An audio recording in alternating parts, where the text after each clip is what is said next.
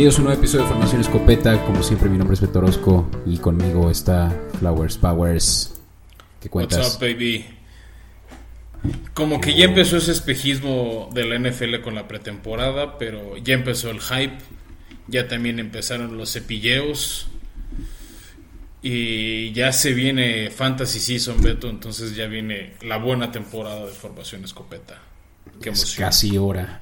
ya es casi hora, Fran, y ya tuvimos una probadita ahora en la primera semana de la pretemporada. Ya vimos eh, a Trevor Lawrence, a Justin Fields, a Trey Lance en acción.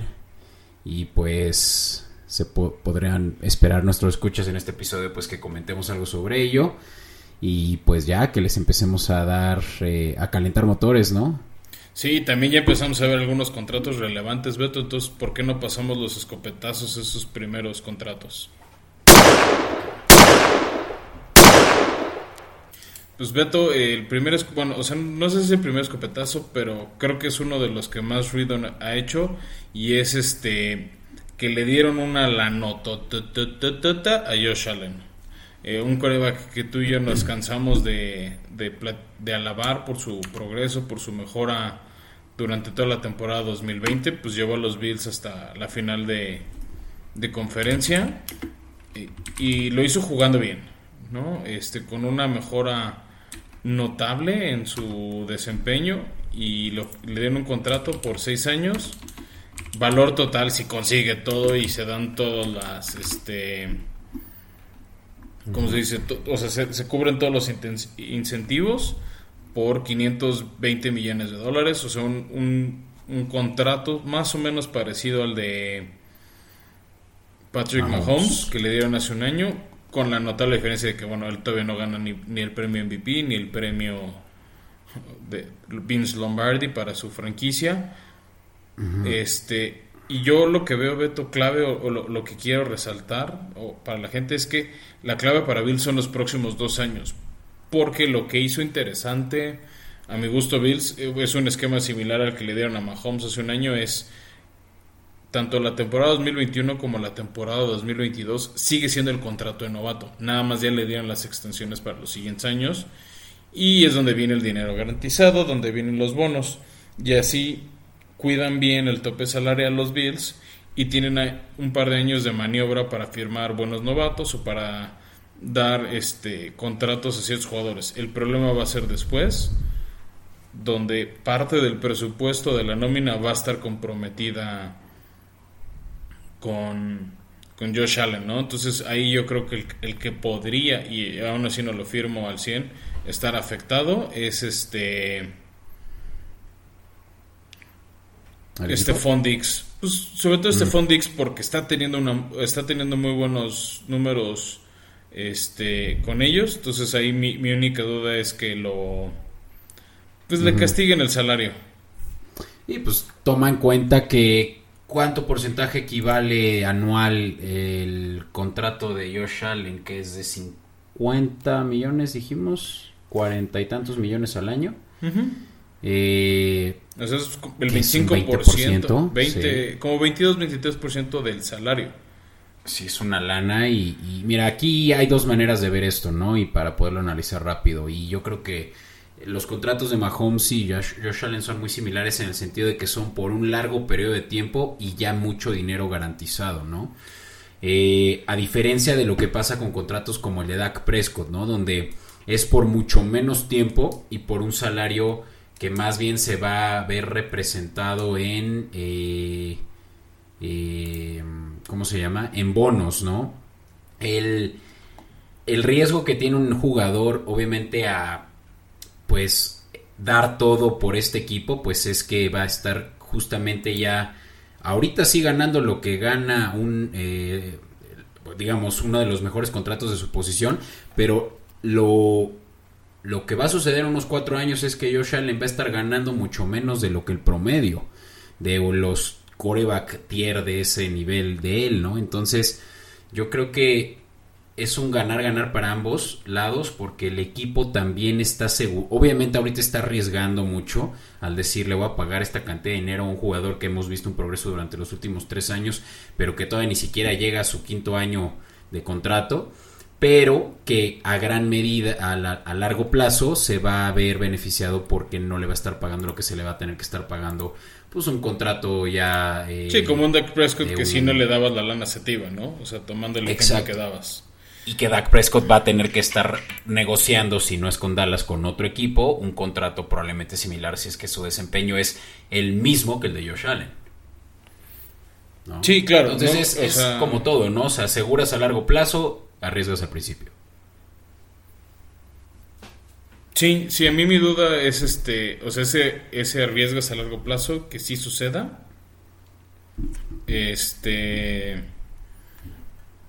pues a, ver qué pasa, ¿no? Eh, este, a, mí, a mí sí me hace mucho riesgo tanto dinero, salvo que por ahí, digamos, de palabra negocies un ajuste. ¿A, qué me refiero? Que, y es algo, y tomo como ejemplo lo que hemos también eh, dicho en otros episodios, que hizo Tom Brady varias veces, que Big Ben también ha hecho varias veces con Pitur, que es renegociar y ajustar su, su salario para, para el bien del equipo. No sé qué tan dispuestos en su momento estén tanto Mahomes como Josh Allen para hacerlo, y ahí es donde puede estar comprometido el futuro. ¿no? y, es, y es un problema que similar al Dak Prescott van a tener dentro de un año o dos máximo, tanto Baltimore como Cleveland, porque pinta que a Baker Mayfield y a Lamar les van a dar un contratazo y en una lesión se te puede comprometer mucho el presupuesto. Al menos Baker por lo menos sí ha dicho que, que él ahorita no está preocupado, que incluso puede tomar en 2022 su, su fifth year option este, los Browns y ya buscar para su sexto año negociar. Entonces, al menos, este, como que más centrado, más pies en la tierra. Eh, Baker y Lamar sí está más en un plan de que él quiere su dinero. Aunque ahorita la preocupación con Lamar es que no se quiere vacunar y corre un riesgo Baltimore de perder a un jugador clave por, por, por cualquier tema de posible contagio, ni siquiera que esté contagiado si hay un riesgo de contagio con las famosas brazaletes de proximidad, puede estar hasta 10 días fuera Lamar y yo creo que ahí es donde Ravens puede sufrir muchísimo. Sí. Oye, pues hubo otro y también fue breaking news esta mañana tarde que se le dio una extensión de contrato a Adams eh, Safety, Jamal Adams Safety de Seattle. También ya es el safety mejor pagado en la liga con 49 millones de pesos, de pesos, de dólares. Eh. de pesos no dolería tanto. Sí, es, es ahora por encima de Simmons, que ya le habían dado un contrato similar en Denver, eh, un poquito más a Adams, quien es, pues esta versatilidad que tiene Nico, creo que le da, eh, sí, sí, sí tiene el peso para poder exigir tal vez el mejor contrato como safety por la versatilidad que le ofrece hacia el el estar atacando toda la zona media del campo. Bueno, y también era un contrato que Seattle iba a tener que pagar, ¿no? Este, hay, que decirlo con todas sus letras, Beto. Tenían que pagarle, este, por los movimientos y por todo el capital de draft que arriesgaron por él. A ver, Seattle solo tuvo tres picks en el draft y una parte, no voy a decir toda, era por este porque le habían dado esos picks a, los Jets para traerse a Jamal Adams, que de hecho ya no quería estar en el equipo de Adam Gaze, ¿no? Y sí ayudó a mejorar la defensiva de Seattle el año pasado, fue él junto con Carlos Dunlap, de esos jugadores que tuvieron un impacto inmediato al llegar al Seattle, que era de las peores defensivas al inicio del año, y a mi gusto acabó siendo una mejor unidad incluso que esa ofensiva. O sea, mientras se fue apagando el, Let Ross Cook, vimos brillar a la defensiva de Seattle. No fue un nivel Legion of Boom, no, pero fue un desempeño muy bueno el que tuvo la segunda mitad de la temporada la defensiva de Seahawks. Y si, como dices, fue Adams el gran factor. Veremos qué pasa ahora que no tienen aquí Jay Wright y otros eh, elementos ¿no? muy importantes de esa defensiva. Pues, pues ahora sí que va a estar el peso en Adams, ¿no? Y más cuando pues tienes ese contrato, las expectativas y las miradas van a estar en ti. ¿no? Así es. Bueno, ¿y qué te parece si hablamos un poco sobre holdouts? Por ahí hay un renombre importante, DJ Watt.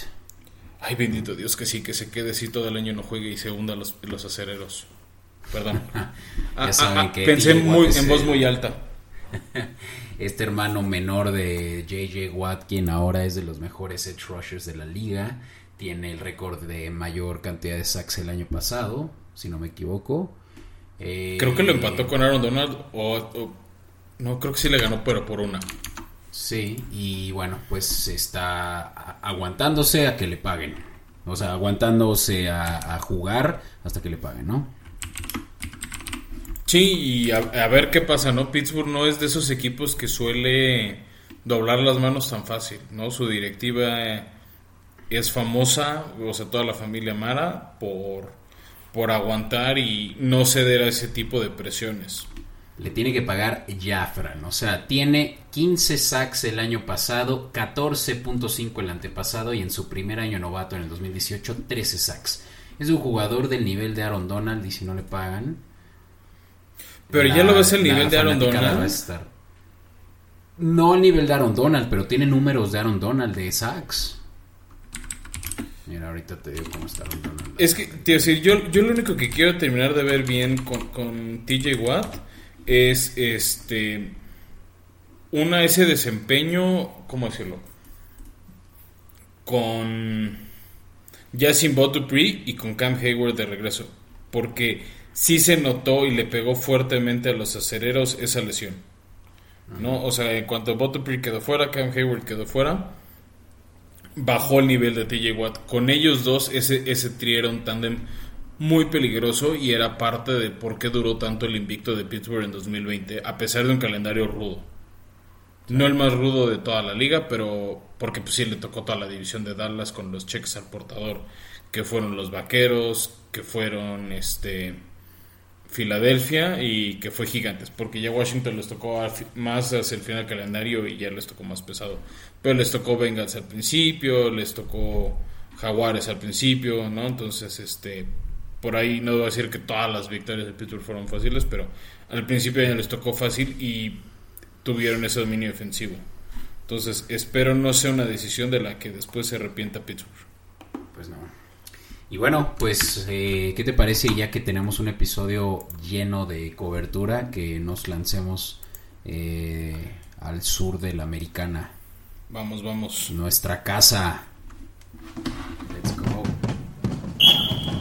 in tight coverage. ¿Por qué digo nuestra casa, Fran? Bueno, pues ya quien no nos ha escuchado a lo largo de ya casi un año, ya también estaremos eh, festejando pronto el aniversario de Formación Escopeta. Eh, desde el principio lo dijimos, somos eh, fanáticos, eh, bueno, de dos equipos de esta división. Fran, tú eres eh, desde los petroleros, eh, fanático ahora de los titanes. Y bueno, yo, un servidor, pues tengo también un corazón ahí mezclado entre patriotas y ja- jaguares. Y otros Que- 28 equipos más. Sí, eso, eso te gusta decir nada más por... Pero sí, mira, no te voy a dar, te voy a dar la razón. Bueno, no voy a decir otros gusta- equipos, pero por lo menos- equipos. Bueno, creo que si te gusta la NFL, Sí, te gustan otros equipos, pero, pero siendo muy sincero, sí, Eso fanaticada de, de que si tienes mucha indumentaria y, y lealtades, sí nada más Patriotas y Jaguares. Exactamente. Y bueno, pues es el sur de la americana donde están nuestros dos equipos. Se enfrentan dos veces al año. Dos veces al año estamos platicando sobre apuestas. Y yo creo que ahorita es donde vamos a tener que poner las cartas sobre la mesa, Fran. Así que, ¿qué equipo te gustaría platicar primero? Pues mira, hablemos de los nuestros. Y ya que me dejaste escoger, vamos a hablar de Titanes, equipo que ganó después de varios años otra vez la división el año pasado. Ya venían a la alza.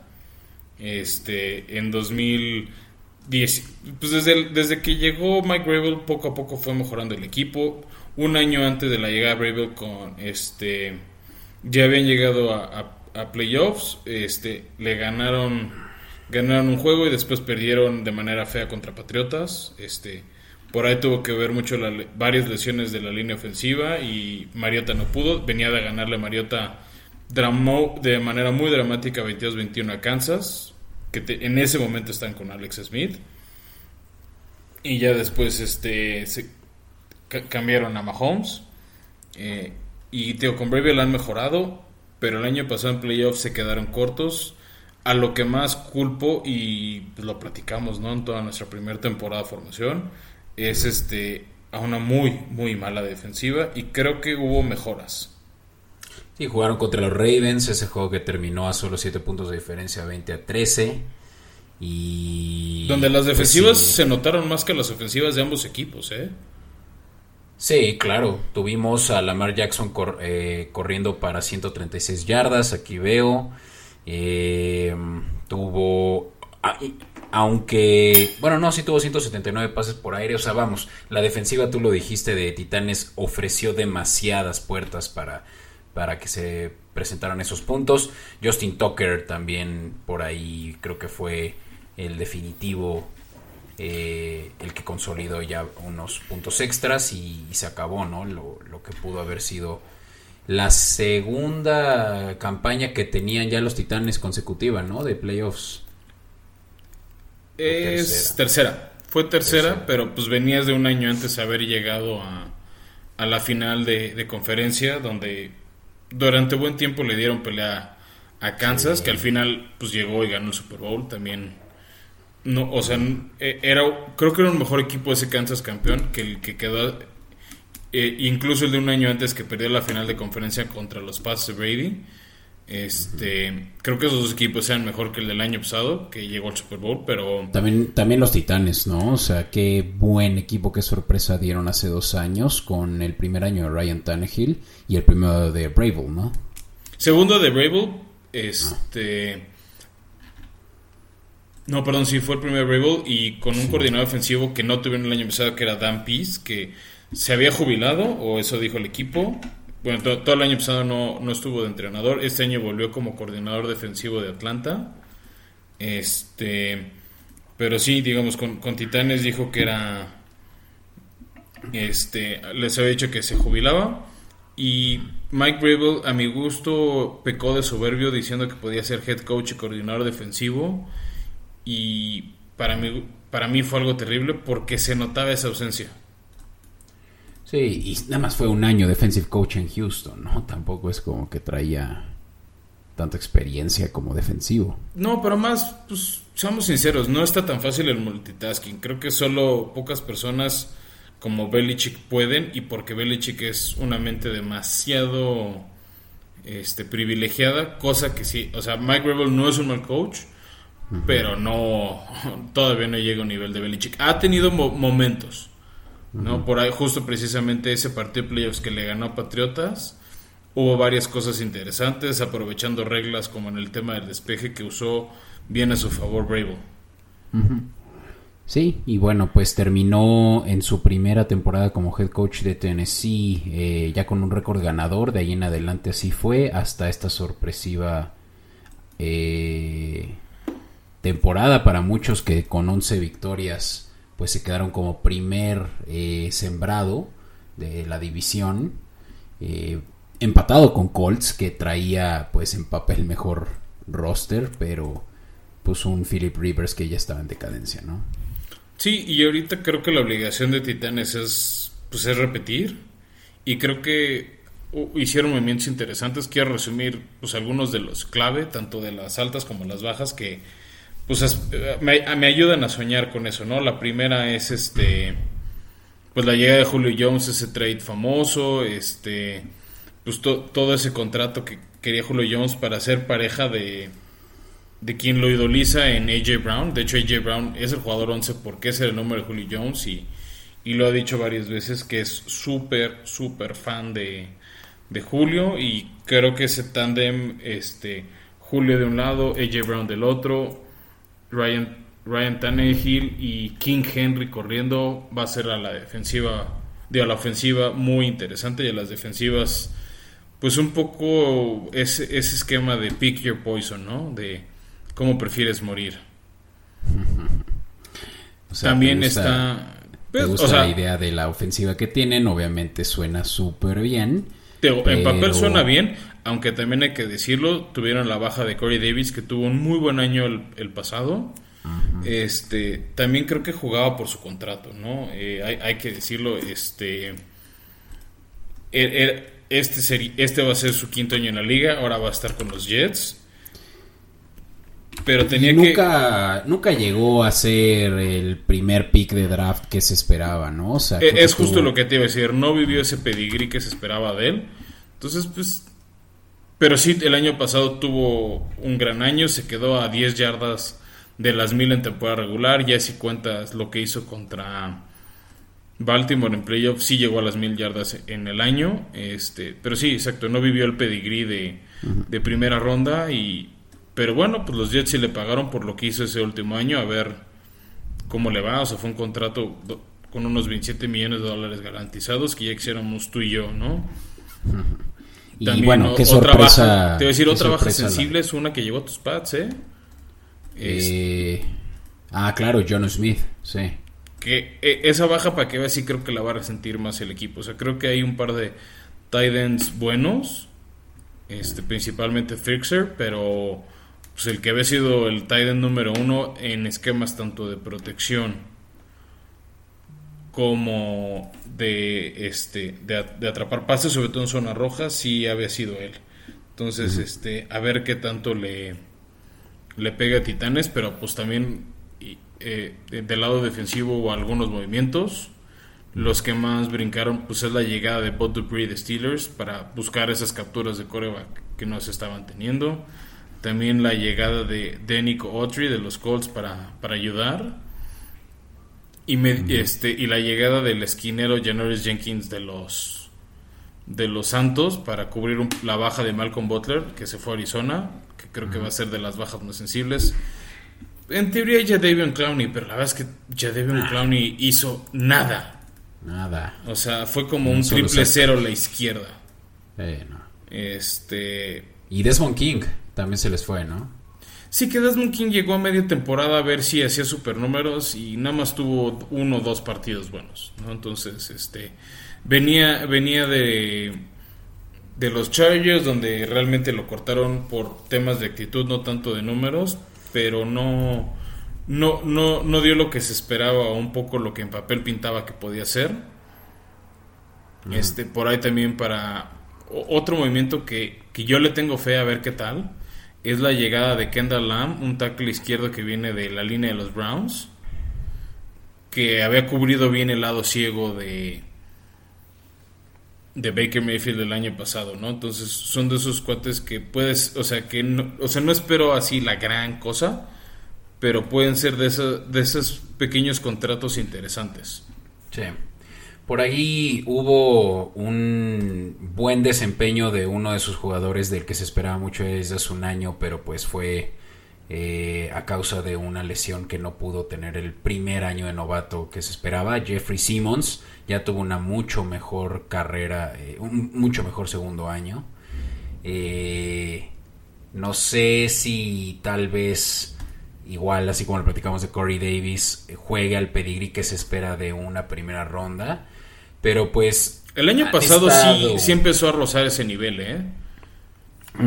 Sí es un buen defensive end creo que tiene perdón interior incluso juega la posición de Aaron Donald que pues es difícil justamente a veces tienen doble cobertura estos eh, grandotes entonces pues de pronto a menos de que seas Aaron Donald no, no, no eres de los que llaman mucho la atención pero pues hay por ahí otras eh, adiciones que han hecho en primera ronda que no han sido las adecuadas. Rashan Evans, te acordarás, hace tres años. También es Que, un que sigue en el que- equipo, o sea, que lo ha hecho bien, ¿eh? O sea, a ver, no, no, no extraordinario tampoco. No, no voy a decir que wow, pero lo ha hecho bien, o sea, ha cumplido muy a secas. Este, pero lo ha hecho bien, ¿no? O sea, es- o hizo lo que esperábamos de él como, como equipo. No, pues esperas muy poco de un equipo defensivo con la necesidad de detener a, a- en este caso a los Colts que fueron pues un power horse en la corrida. Eh, yo creo que es de lo que más deben de, de atender esa línea de, eh, que protege eh, la corrida porque bueno de en la secundaria aunque tuvieron también oportunidades pues tienen todavía a este cuate que es de los mejores safeties que tienen digo de los mejores secundarios Kevin Byard no Kevin llama. sí que es, es un safety que también era de los mejor pagados, es como el quinto sexto ya con los últimos contratos. Este, que lo ha hecho bien, ¿no? Yo, pa- por- está- para que veas, por ejemplo, a él sí le tengo más fe. Y el otro movimiento que, te- que, que quiero ver qué tal, que es, es, es- es una historia similar a la de Jeffrey Simmons, es el esquinero Caleb Farley. Primera que selección por una de este año. primera selección de este año, que tiene una lesión de espalda, entonces no va a poder jugar luego, luego. Siempre hacen eso los titanes, siempre se agarran lesionados. Y no le ha sido mal, ¿eh? O sea, es una apuesta a largo plazo de agarrar. O sea, el, el tema de Caleb Farley, igual que Jeffrey Simmons, es que en el colegial lo habían hecho bien hasta la lesión. Y perdieron puntos o perdieron ranking por la lesión. Claro. Pues mira, no, a ver si me dices a quién prefería, a Patrick Surtain o a Caleb Farley, pues a Patrick Surtain. Pero ¿Qué pues no estaba Sí. disponible, se lo llevaron los Broncos. Lo llevan los broncos. Eh, Pero lo, pues mira, lo, lo que su- todo el mundo dice es que si Caleb Farley juega al nivel que se espera, o al que estaba en colegial, va a ser un steal, porque nadie lo quería ganar en la primera ronda por su lesión. O sea, no va a jugar en la semana 1. Es un, o sea, eso es un hecho. Sí, es un hecho. Pues mira, tú estás eh, muy feliz de ver a, a un tractorcito, a un Ryan Tannehill que está teniendo una mejor segunda eh, porción de su carrera que primera. Como todos los jugadores Y- después de pasar por, por Adam Gase, ¿eh? Ah, claro. Y ahora O sea, con la adición de Julio, cual. de Julio Jones, vamos, tienes una de las mejores ofensivas, yo creo que en papel, de la liga. Pero con una defensiva como esta, vas a tener a tu ofensiva muy cansada. No les vas a permitir tener eh, eh, tiempo para, pues, sí, para, para, para aflojarse. Y podrían realmente sí desaprovechar todo el talento que tienen de un lado de la cancha por otro en el que todavía creo que están muy necesitados, ¿no? Entonces, no me sorprendería si ya la suerte de los Titanes cambia este año en el que ya se empieza a nivelar la balanza y hablaremos justamente ahora de los Jaguares, ¿no? A decir, yo creo que es su último año interesante o con buenas chances. Para mí eh, este es el último año, o sea, es- o sea sí están en win mode now.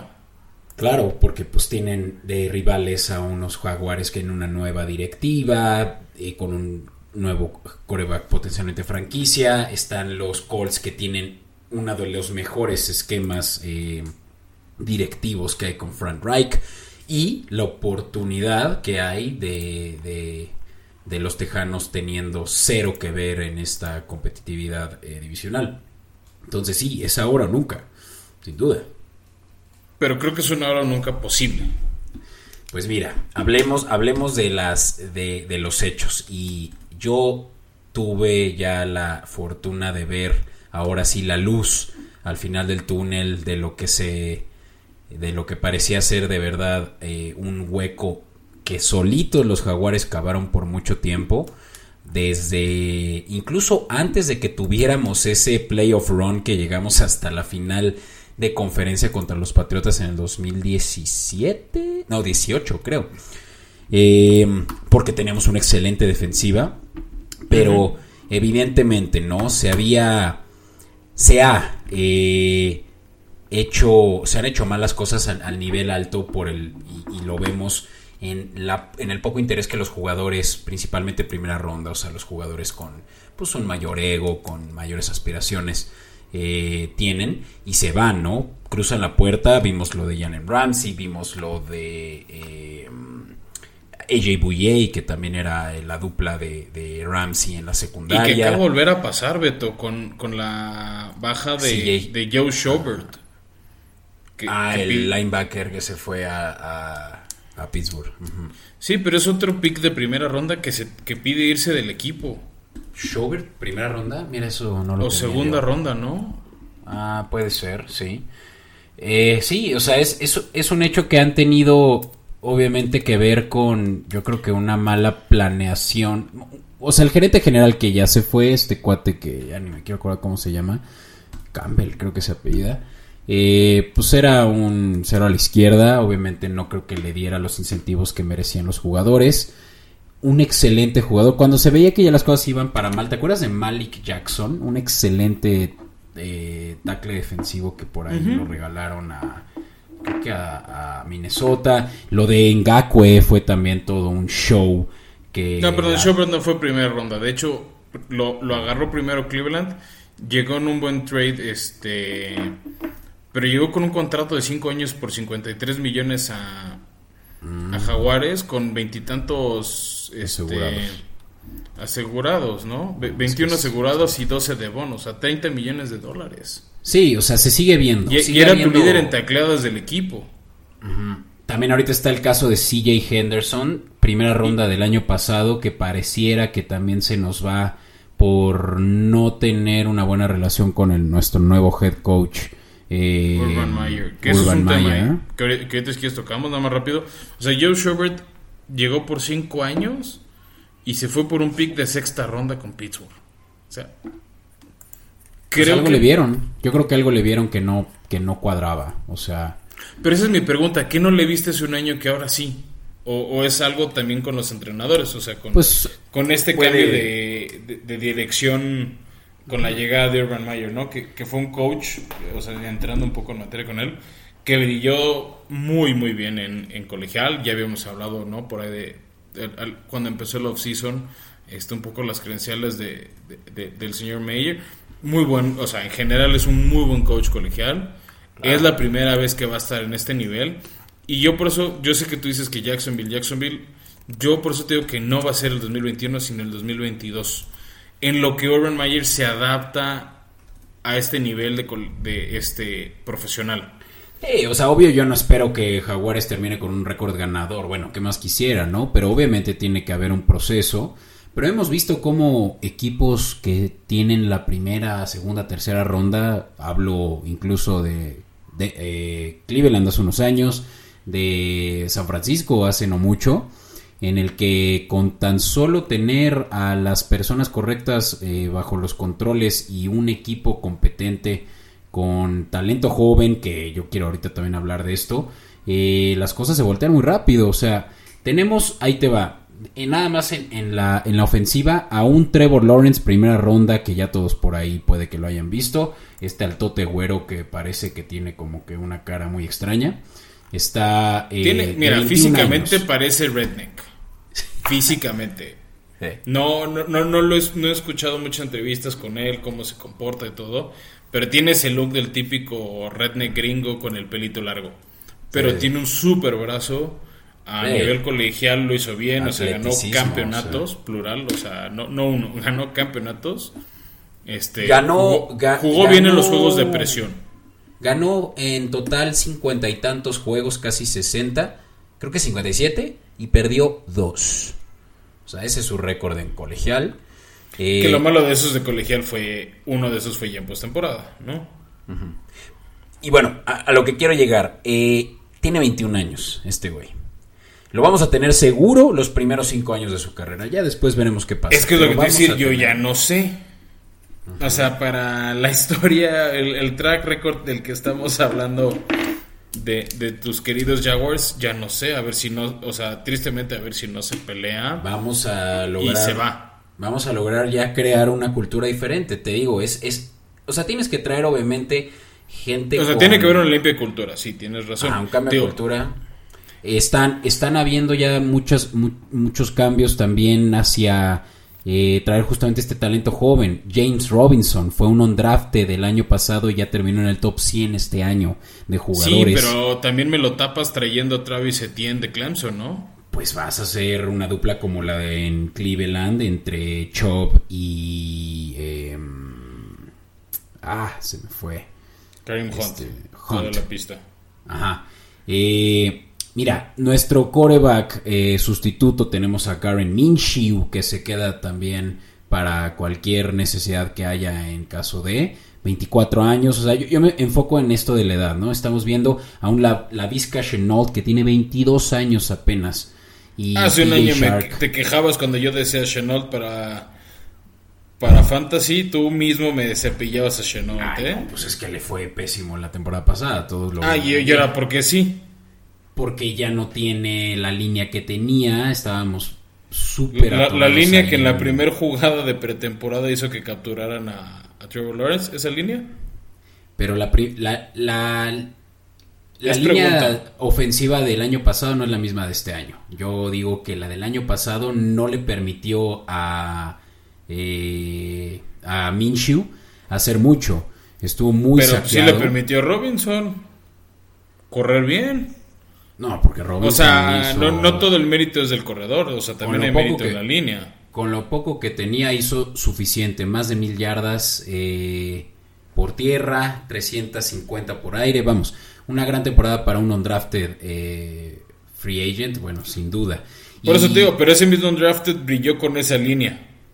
Sí, y la línea, la línea ya la, ya la reforzaron, por lo menos en el lado derecho, que es donde tenemos todavía ahí un gran hueco, y Robinson, que creo que estuvo, un- también creo que fue primera ronda hace un par de años, que estaba lesionado, pues tampoco a- ayudó, al punto que vimos que la primera eh, jugada de nuestro nuevo coreback fuera un fumble que recuperó, pero mira, es pretemporada, o sea, necesitas, necesitas calentar.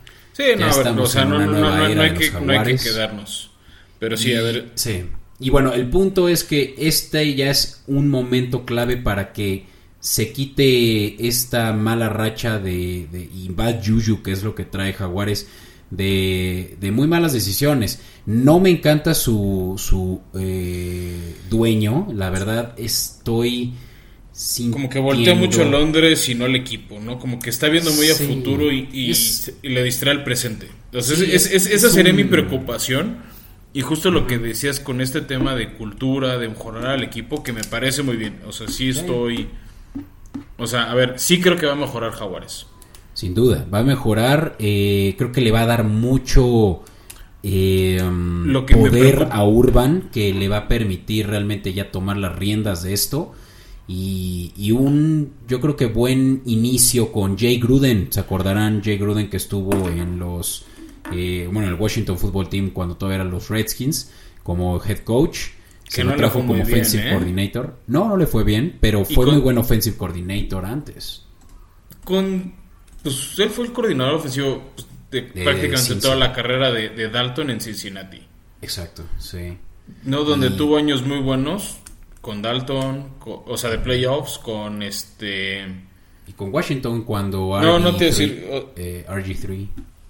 Pues sí, pero fue hace un año. O sea, RG3 fue un one hit wonder. Sí, sí, sí. Pero bueno, hasta aquí Te por voy a lo decir, o sea, yo te a- a digo mí que... O sea, sí te decía, o sea, ya Jaguares creo que va a mejorar. O sea, pues no se puede peor no de se lo puede que ir más abajo. sí. Bueno, o sea, sí se puede y pregúntale a los Browns cuántos años sí estuvieron más abajo. No creo que vayan a ser así de abajo, o sea, después del 1-15 sí va a haber mejora, van a, van a- o sea, ahorita sí, sin adelantar mucho en la siguiente sección, fácil ganan entre 6-8 juegos. Puta, estaría de poca madre. O sea, por ahí, lo, por ahí lo veo, pero no va a ser suficiente para llegar a playoffs. Sí, Es- no, o es- sea, eso, eso es lo único que te decir, o sea, Jaguares va a Ya nada mejorar más de, ya nada más de notablemente. imaginarme a los jaguares en playoffs de nuevo, ya me, ya me dieron chills, pero mira. Vamos a platicar rápido porque creo que vale la pena tocar muy rápido también a los otros dos equipos divisionales que tenemos aquí. Eh, Adiciones. Se trajeron a Rashan Jenkins, que creo que fue una gran adición, aunque ya no estaba haciendo un muy buen papel ahí eh, de safety en Chargers. Eh, veamos si todavía tiene por ahí algo, algo que dar. Pero sobre todo, y ya lo estábamos viendo en el primer juego que ahora que vimos eh, de pretemporada, Shaquille Griffin, que viene de Seattle, recordarán a estos... eh, eh, Hermanos, ¿no? hermano- hermanos gemelos, eh, uno de ellos con un muñón, bueno, este es el, el que sí tiene eh, sus dos manos. Y, y Shaquille Griffin dio un excelente desempeño en este primer juego. Parece ser que va a tomar, asumir el rol de líder en la secundaria. Como corner, lo hizo bastante bien. Vimos jugar a CJ Henderson, que como mencionaba fue primera ronda del año pasado, pero ahorita está entre que sí que no se va. Por ahí se habla de que se podría estar intercambiando con los Santos por... eh, ¿Cómo se llama este güey?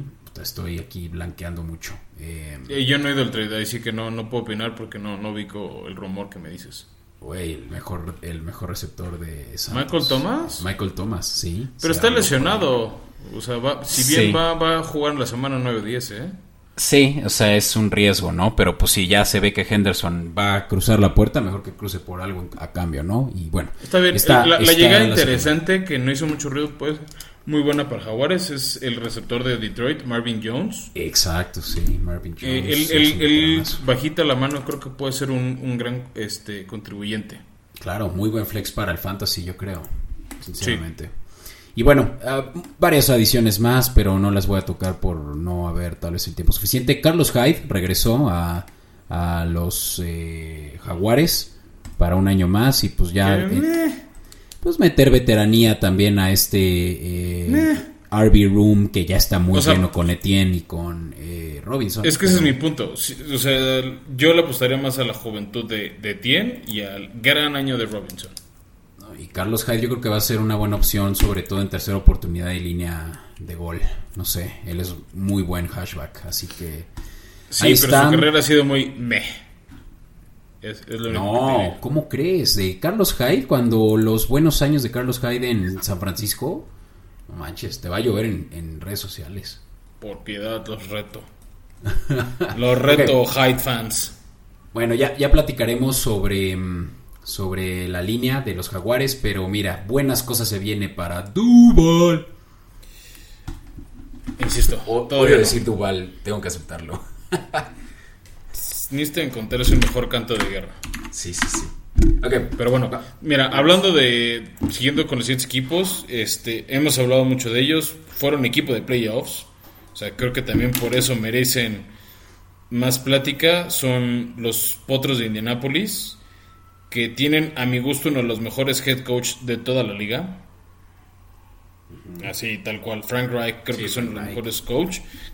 Creo que está demostrando que él fue real, ese factor X por el que ganaron el Super Bowl las Águilas de Filadelfia hace un par de ayeres con, con Nick Foles al mando. Este, habían hecho un movimiento, bueno, tuvieron a Philip Rivers, se quedaron cortos en playoffs, se quedaron a nada, pero realmente a, a casi nada de cepillar a los Bills en la, en la ronda divisional, no pudieron.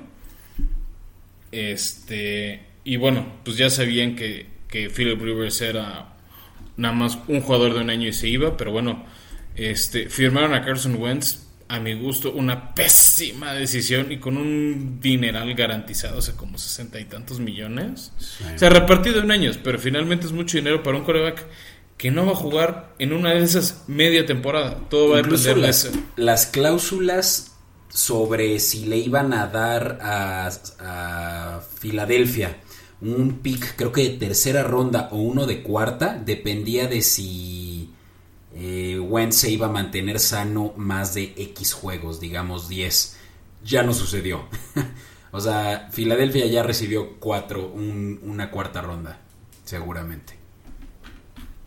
Sí, pe- pero eso es lo de menos. O sea, apostaste mucho a, a lo que podía ser y no va a ser este Carson Wentz, que sí había brillado, este, o, sea, o- o bueno, sus mejores números habían sido precisamente con Frank Reich. Pero el año pasado fue el peor quarterback de la liga. O sea, hasta Dak Prescott, que jugó como tres partidos, tuvo mejores números que él en todo el año. Y viste que... A ver, así te la pongo, ya lo dije en un episodio, pero lo repito porque me fascina el dato. Derek Henry, el, tractor, el tractorcito, tiene más yardas por aire que Carson Wentz en playoffs. Y la misma cantidad de partidos. O sea, eso Pero te eso habla está- de las eso está- lesiones y la inconsistencia de Wentz. Está muy mala onda compararlo contra un corredor porque no jugó en playoffs. No ha jugado en playoffs. Sí jugó contra Chicago y se lesionó y ya fue que jugó Nick Foles otra vez. Que ganaron ese partido en Chicago con el double doink. No, triple doink, perdón. Fue, ese pa- fue esa patada. Se me olvidó cómo se llama este pateador que ya no está en Chicago. Que le dio a los tres postes y no metió el gol de campo del gane. Y ya el siguiente partido de Nick Foles lo jugó y lo perdió contra Santos. Que después Santos perdió contra los Rams. Pero sí jugó un partido de playoffs, pero no lo acabó porque se volvió a lesionar. Otra vez está lesionado. Ya por fin encontraron el problema. Tiene un cachito de. Bueno, tenía un cachito de hueso perdido en el pie. Ya lo operaron de manera exitosa. Este. Pero las, la ventana de recuperación es de 5 a 12 semanas. Pero Entonces- por ahí leí que puede que sí empiece igual que también eh, Quentin Nelson, uno de los mejores guardias de la liga, también platicaremos sobre él, que también está lesionado de lo mismito. Puede que empiecen ya en la primera semana. Se habla de que podría ser la recuperación tan pronta como ya para la semana 1. Sí, pero también se habla que si algo no está ni tantito bien, este, pueden perderse todo el año. Para mí es mucho riesgo. O sea, lo que dicen los doctores es tal vez no las- la ventana de 12 semanas, que es el máximo de recuperación, pero sí hablan, o, o lo que dicen varios especialistas, o sea, y en sitios de Indianápolis, o sea, de los, de los fans, es que son de 4 o 5 semanas. Por eso mucha gente estaba diciendo que después de que ir a Jacoby Brissett, su coreback reserva a Miami, que trajeran a Nick Foles, que había brillado también con Frank Reich. Que trajeran esa dupla que funciona, esa dupla de cosas. Pues si te trajiste a Wentz, tráete al que era su reemplazo en Filadelfia, que los dos corebacks brillaron bajo Frank Reich. No, no, no, no lo hagan. Ya sería demasiado. No, no lo hicieron, ya dijeron que no lo van a traer. Entonces, te digo, para mí esa puede ser este la sepultura de los Colts. Un movimiento interesante es que ya le pagaron, o sea, ya le dieron una extensión al linebacker Darius Leonard, el mejor jugador de su defensiva a mi gusto. Un jugadorazo. Sí, sí. Digo, de Forrest Es- Buckner también puede hacer ahí eh, su caso, ¿no? Creo que es un pelímetro más abajo de, de Leonard. Para mí Darius Leonard es el mejor y se, y se notó sus ausencias el año pasado. No, sí, sí. O, No, o tiene las pocas jugadas que no estaba se notaba. Sí, para mi gusto una de las mejores defensivas de la liga. Para mí el problema es que con esa ofensiva no sé cuánto tiempo más van a estar.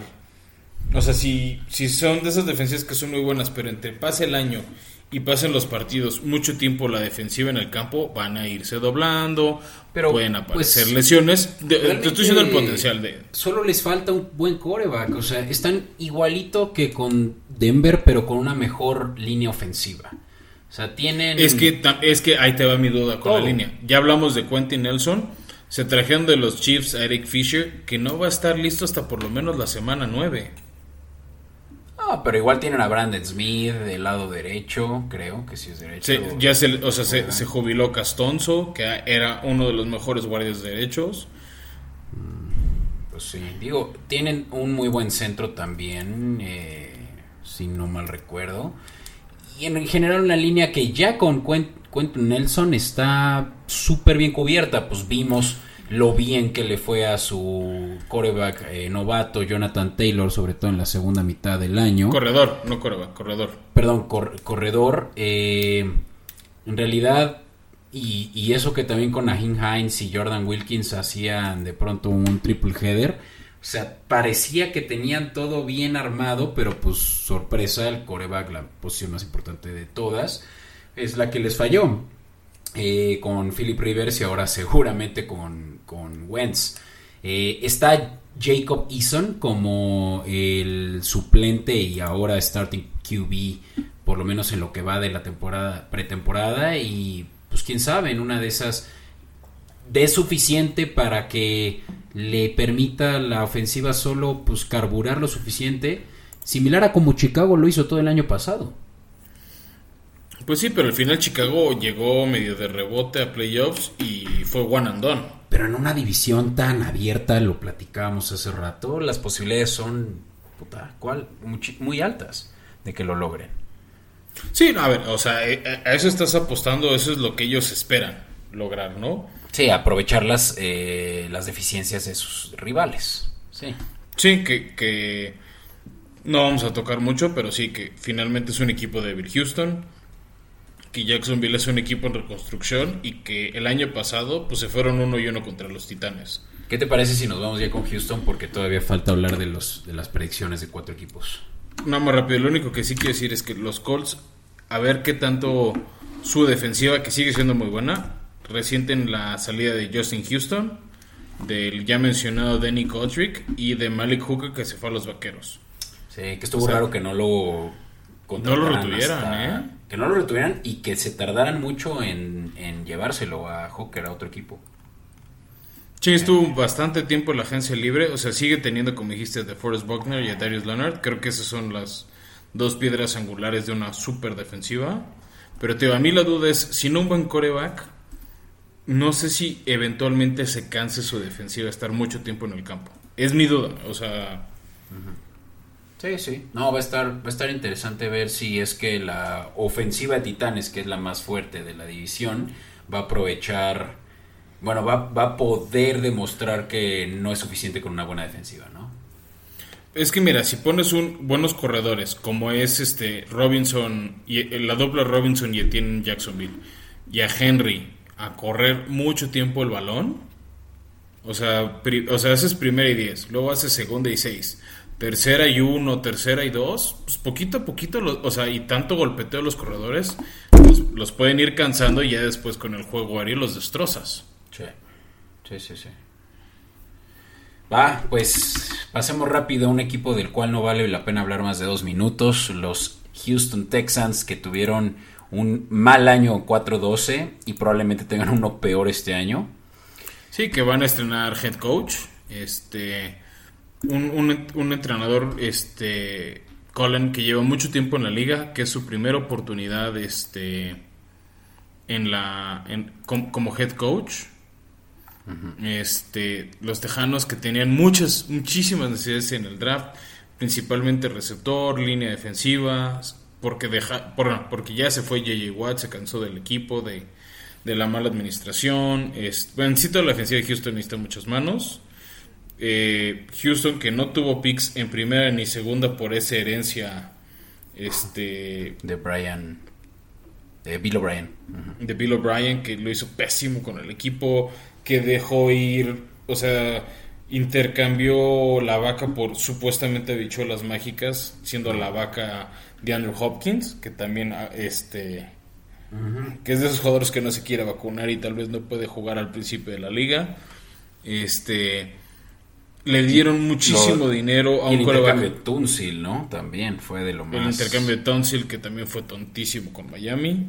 Bueno, no, no sé si fue tontísimo. O sea, era apostar por proteger el lado ciego de, Sí, sí.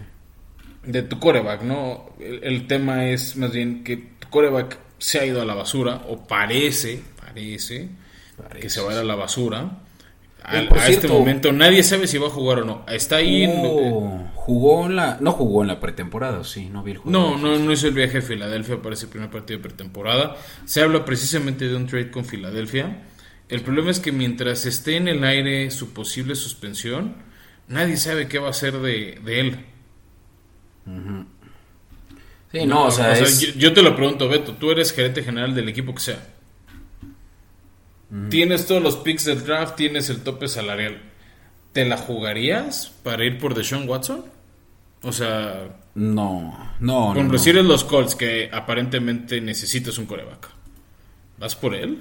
¿Te la No, o sea, es, es de los mejores corebacks de la liga hoy en día, probablemente top 3, pero creo que o sea, tipo jugó de cerca de pelear, o sea, si hubiera tenido una, más victorias, yo creo que hubiera sido de los candidatos. No, no le hubiera quitado el MVP a Aaron Rodgers, no, pero hubiera estado en esa conversación incluso más tiempo que Russell Wilson. Pero ningún tipo de talento va a opacar las acciones que hagas sobre todo lo que pueda afectar a otra persona como lo que él o las alegaciones que él tiene en su contra. O sea, el, el ya el que ya haya eh, 20 denuncias civiles por acoso sexual, Y ya se vienen dos de tipo penal, ¿eh? En cuanto caigan esas denuncias. Ahorita, ahorita el tema es que son denuncias de lo civil. O sea, ejemplos como si alguien- es como si una pareja mete sus papeles de divorcio. De, Sí. pues, estamos peleados, preferimos divorciarnos. Y se resuelve por lo civil. No es como nos queremos divorciar porque el hombre es golpeador de mujeres, ¿no? Y O sea, lo que el güey tenga que decir, porque además dice que él quiere hablar con la prensa, él quiere eh, contar su historia, o sea, lo que tenga que decir no le va a ayudar para defender lo que 20 mujeres eh, coincide en su historia, ¿no? Y eso es que el güey estuvo abusando de ellas en mayor o menor medida y, y esa... es- El tema es que ha habido mujeres diciendo que ellas sí tuvieron este ¿Consentimiento? consentimiento con él.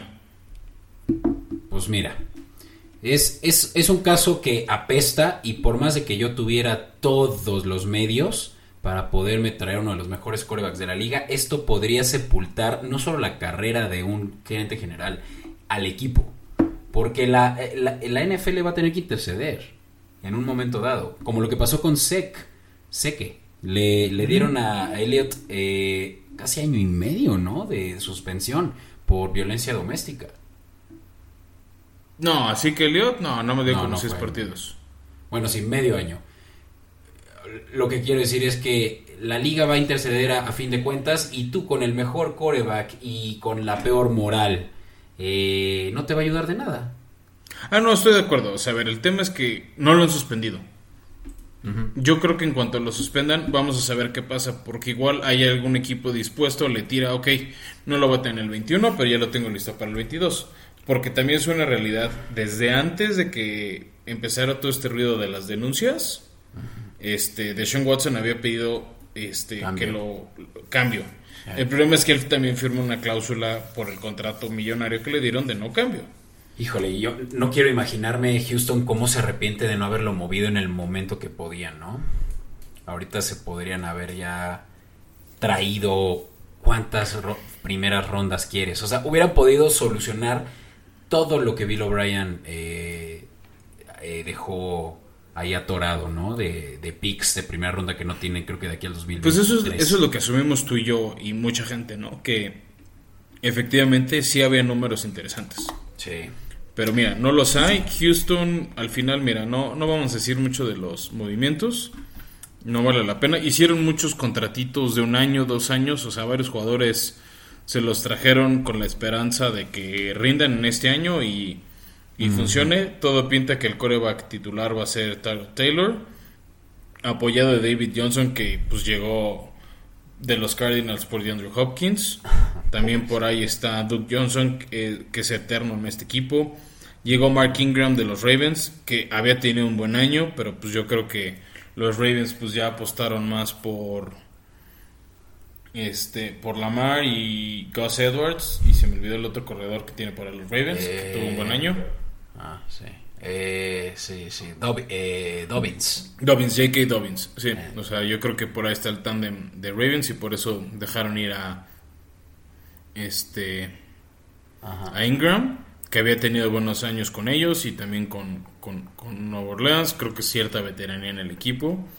Pero hay varios jugadores que llegaron de Bengalíes, de Jaguares, de Ah, Broncos. una o sea. Jeff Driscoll llegó de los Broncos a ser coreback suplente. Rex Burhead.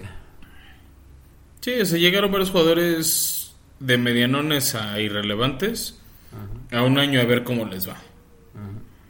Se No, fue esa es la apuesta. Esa fue la baja importante de ellos. Esa es otra baja relevante. eh, o sea, ahí mi pregunta es, pues, ¿quiénes son los receptores de Houston? No, pues no tienen ni más. Está Chris Conley que vino de Jaguares. Está. Sí, no, no tienen. Ah, eh, ah, se les fue también en este berrinche de Rogers, eh, Randall Cobb. Sí, es cierto.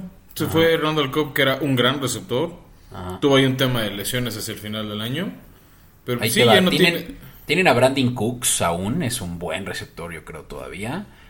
Kiki Kuti es un Pero que buen- ha estado brillando de equipo. O sea, empezó bien, pero estuvo cambio y cambio de equipos. Estuvo en Pats, estuvo en Santos, estuvo en Rams, pero... Ahí te va una buena adición de los Tejanos, creo que de lo único rescatable, Philip Lindsay. Eh, sí, cierto. Eh. Sí. Y lo hizo muy bien en, En- en Broncos. Pero también es porque lo habrá dejado ir Denver. Eh, pues sí. O sea, yo creo que es más un tema de actitud, pero bueno, sí. Ya, estamos hablando demasiado de los tejanos que no van a hacer nada. Sí, ahí Que quedó. más bien, la, la- la- la apuesta con tejanos es si llegan al 0-17. Sí, No creo, pero. Creo que por pura dignidad no, pero. Ganarán por ahí uno, máximo tres, así exagerado, tres partidos. Sí. Pero hablando de esos exagerados, digamos cuáles son esos tres juegos. Ok, va, vamos para allá.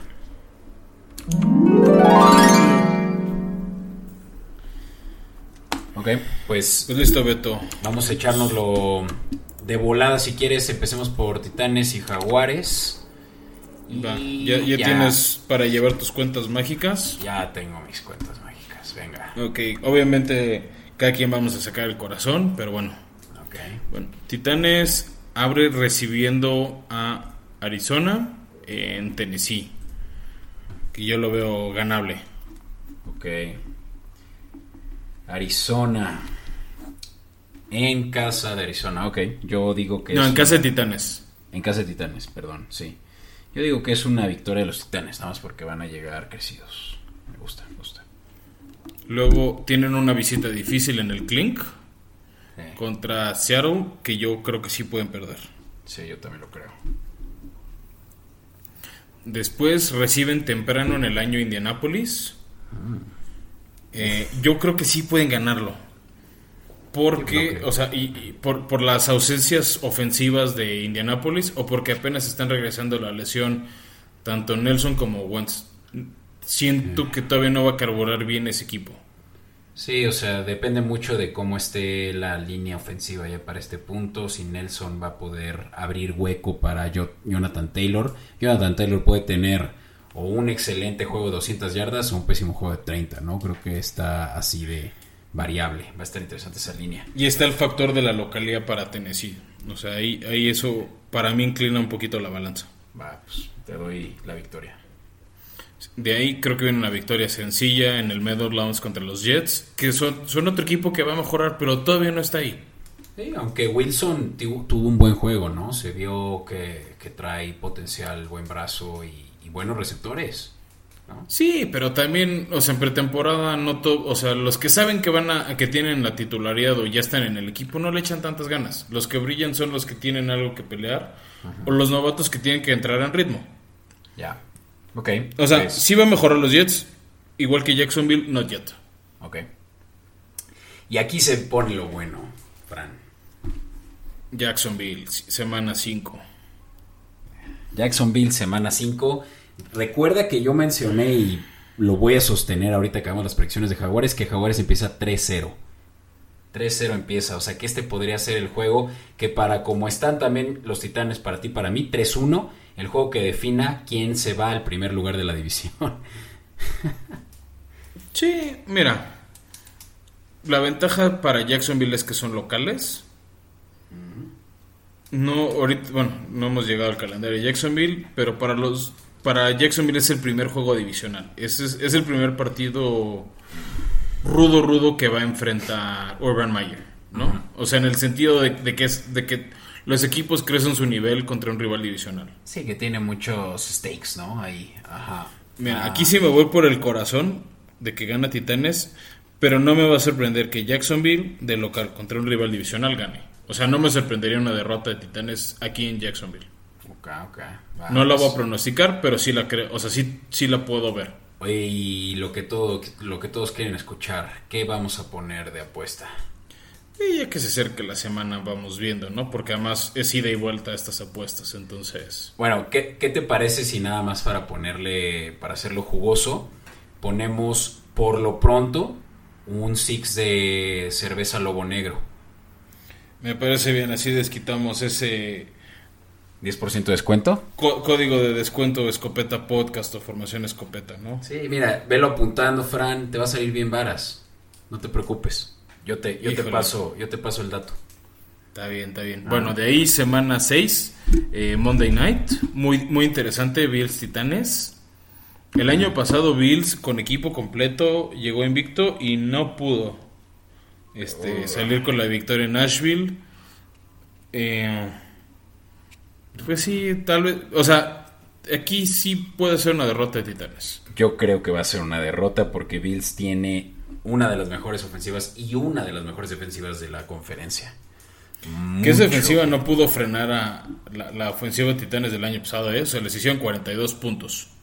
Fue donde mm, sacaron volando a George Norman hasta, hasta el infinito, ¿no? Lo, lo mandaron de, lo mandó de regreso de- este con un manazo Henry.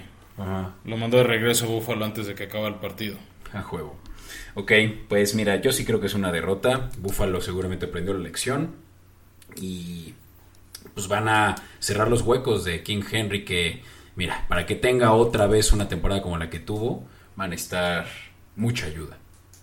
Sí, pero también ahí es donde entra el factor AJ Brown y Julio Jones. Sí, no, va a estar bueno, va a estar bueno. Ok, y De luego se viene, viene- más perro todavía. Sí, para mí creo que sí se viene una derrota. Eh, aunque reciben a Kansas City, o sea, tienen dos juegos seguidos de local, pero sí creo que puede haber ahí una derrota contra contra Kansas City. Ya hicimos cobertura en Kansas, no Fue recuerdo. el primer equipo, segundo equipo, segunda semana. Primero hicimos Tampa, segunda Kansas. Ya. Yo sí le di la victoria a Kansas, se la sigo dando. Eh, pues sí. Igual. O sea, salvo un desastre otra vez en su línea ofensiva. No, no creo. Ok. Me gusta. De ahí van a visitar Indianapolis. Que puede ser 1, 2, 3, 4, 5, 6, 7. Semana 8. Puede ser el último partido de Eason antes del regreso de Wentz.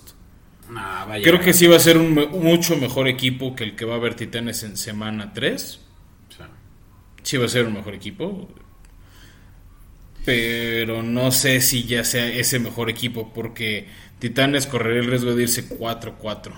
Sí, no, o sea, el, el stretch aquí está espantoso, considerando Bills, Kansas y luego Colts y luego Rams. No manches, sí está. Yo creo que aquí se va a poner las pilas Titanes para ganar. Este, porque la siguiente semana yo creo que van a perder en el SoFi Stadium contra los Rams. Pues mira, yo estoy de acuerdo con lo que dijiste antes y no estoy de acuerdo con lo que dijiste.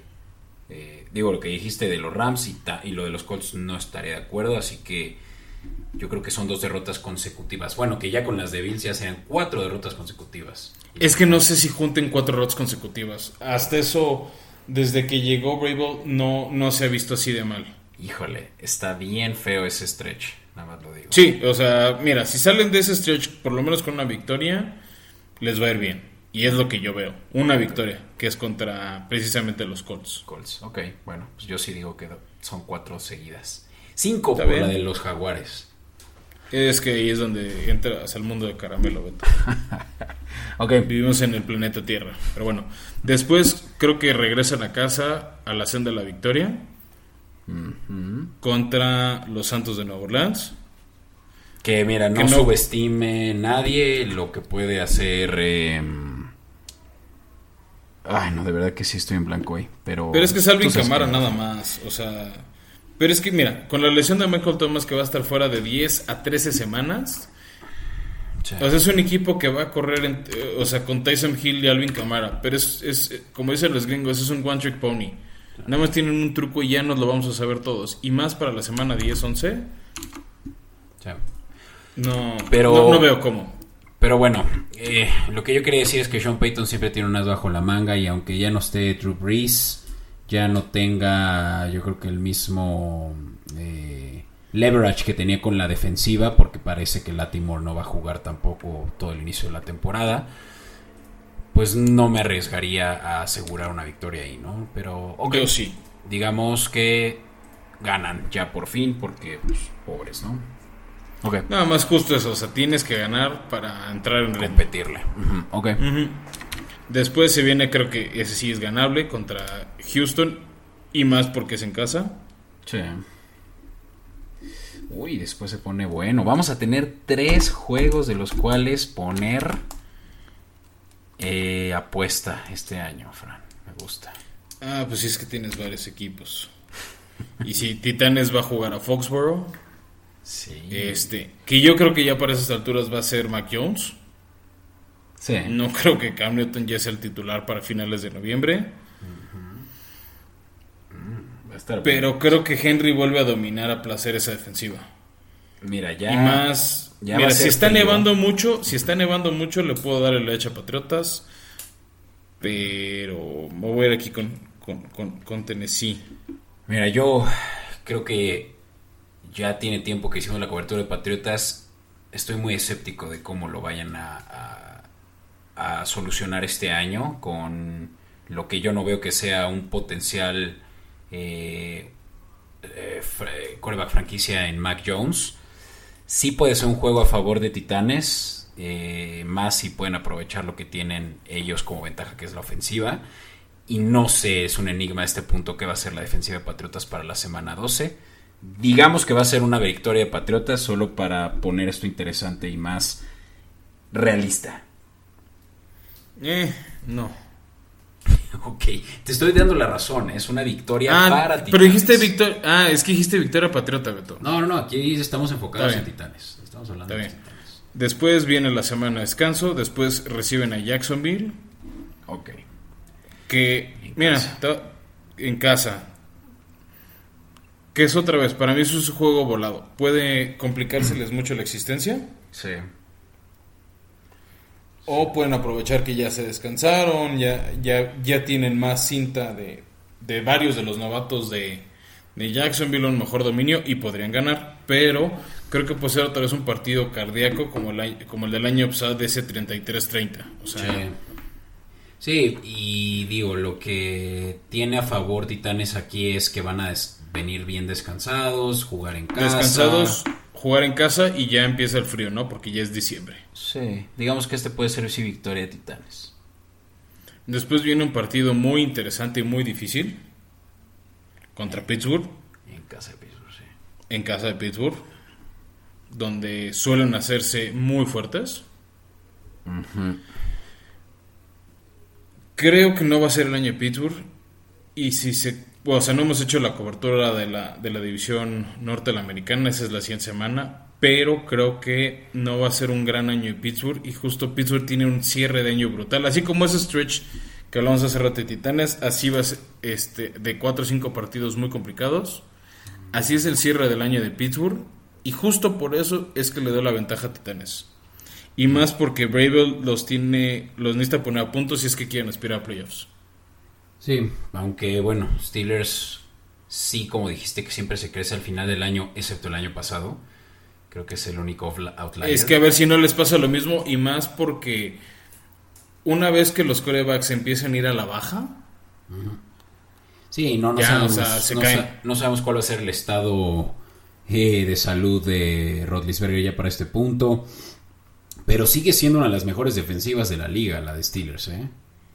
Entonces, a ver, con las, ya, ya tocaron Steelers, pero tiene ahí un par de bajas sensibles. Yo creo que no. Bueno. Pero también entiendo que Steelers no podía irse por este otro coreback.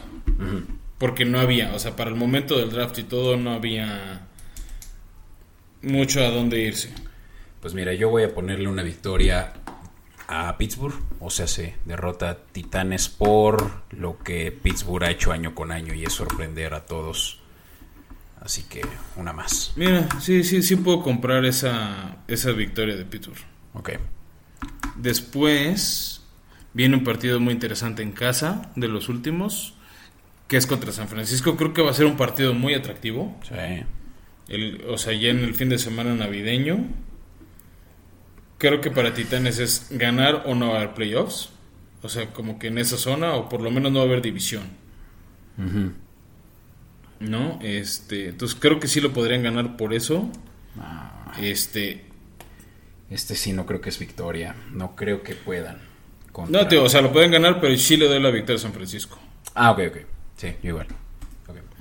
Y después, mira, voy a ser rápido y eficiente para, para apurarnos. Cierran, bueno, cierran sus partidos en casa eh, recibiendo a Miami. Miami creo que sí es un mejor equipo. Eh, al menos lo poco que se vio de Tua mejoró a lo que vimos en 2020. Brian Flores tiene una buena defensiva. Pero en el frío y contra un corredor en Henry que va a estar buscando cerrar bien el año. Como dices, no creo, y yo tampoco creo que sea otra temporada de 2.000 yardas. Creo que va a estar más por ahí del número de las 1.500. Este, pero también ahí con AJ Brown y con Julio, creo que Titanes sí le va a ganar el partido a Miami. Y cierran el año ganando en Houston. Ok, pues sí, yo creo que es a favor de Miami, porque Miami va a tener muy buen año, lo anticipo. Y Houston, pues ya lo sabemos, no es el pan. Así que uf, no lo veo favorable para ti. Pues nada, tú lo ves a Jaguares. Mira, eh, ¿quieres atinarle a la línea? Dime cuánto tuviste. Yo los veo con un 11-6. Se ve que le vas a ellos. La línea está Y en tú nue- no, así que... La línea está en 9. Menos 160 al over y más 130 al under. O sea, tiende al 9.5. Eh, yo quedé 8-9. Yo quedé por debajo de esa línea. Nah, tú estás tonto. Pero bueno, te late si nos vamos rápido porque pues ya nos tendimos bastante.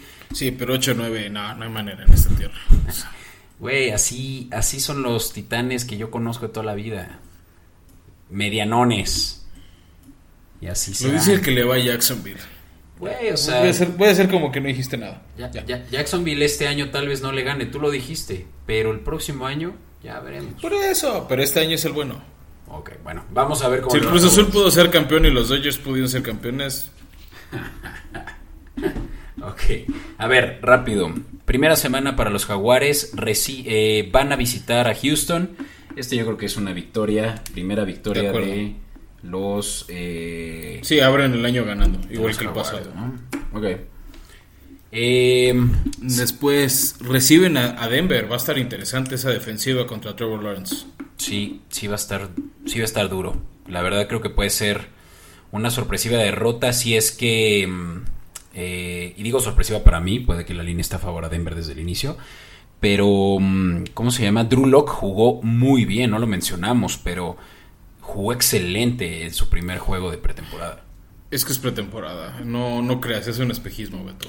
Bueno, igual yo le voy a dar... No caigas en los espejismos. Le voy a dar el de la beneficio de la duda a Denver, que sé que trae mucho que dar eh, en la defensiva, sobre todo, ¿no? Eh, Yo también voy con Denver, pero bueno. Va. Tercera semana, pasamos. Arizona de nuevo en casa. Este juego va a estar difícil, difícil. Va a estar difícil. Este, yo le voy a dar el edge a Cliff Kingsbury. Sí. Yo también odio tener que aceptarlo. Y Kingsbury es el que menos me preocupa, ¿eh? Es, es aquí Kyler Murray quien puede sacar el cohete del culo y ni te cuento. Pero bueno. No, no me cuentes. Yo no tengo experiencia con cohetes y el culo. Si tú sí, adelante, pero prefiero no saberlo. Ok, de ahí es visitar a Bengalíes. Creo que este es un juego que sí puede ser favorable. Va a estar por la noche. Va a estar interesante. Va a ¿eh? estar los, bueno. dos, los dos unos, los dos. Sí. Creo que se enfrentaron Trevor Lawrence y, y Burrow en, en, en el último campeonato de. Bueno, de colegial de Burrow, ¿no? Sí. Y ganó. Precisamente. el- Burrow ganó, ¿no? Ah, no, no sé. La verdad es que no. o sea, Burrow sí quedó campeón colegial. Eh, Lo que no me acuerdo es si enfrentó a Trevor Lawrence. mm, buena pregunta. Luego lo revisamos y ya llegamos con el dato correcto. Ah, pues para la próxima semana vamos ticiando hacer cobertura del, su, del norte de la americana y para entonces les llevo el dato. ¿va? Según yo, Burrow sí le ganó, ¿eh? Ok. Pero bueno, me voy a seguir y lo dejamos ahí en el aire. Yo digo, Bueno, que, este es, eh, yo digo que esta es victoria. Siento que... eh, ¿Cómo se llama el coach de Bengalíes? Es que nadie lo conoce. Taylor. No sé qué. este. Creo que Sean Taylor, si mal no Sean. recuerdo el nombre de pila. Puede, sí. Eh, parece ser que no es lo que se esperaba de este tipo de, ya sabes, coaches jóvenes con nueva mentalidad. Sí, él, él, él, él- él es de estos heredados del árbol Eh, de los Rams. Pues estuvo, si mal no recuerdo, de coach de corebacks este, con Sean McVay en ese año del Super Bowl cuando, Sí. este, cuando Jared Goff nos impresionó y, y sorprendió llevando a los Rams al Super Bowl. Pero bueno, va a ser un buen juego. Yo creo que sobre todo para que Jaguares gane va a tener que tener cerra, o sea, locked in a los receptores. Ya hablamos de Tyler Boyd, ya hablamos de T. Higgins, ya hablamos de Yamar Chase. O sea, estos güeyes van a ser una amenaza. Y la única, eh, eh, digamos, donde Urban Meyer tiene que presionar va a ser en, en lo que digo, ¿no? Lo- la secundaria, eh, cubrir a estos güeyes, que es- va a ser un triple header muy cañón. Y atacar a Burrow todo lo que se pueda, como el año pasado lo hicieron. Eh, aprovechar esa línea, ¿no?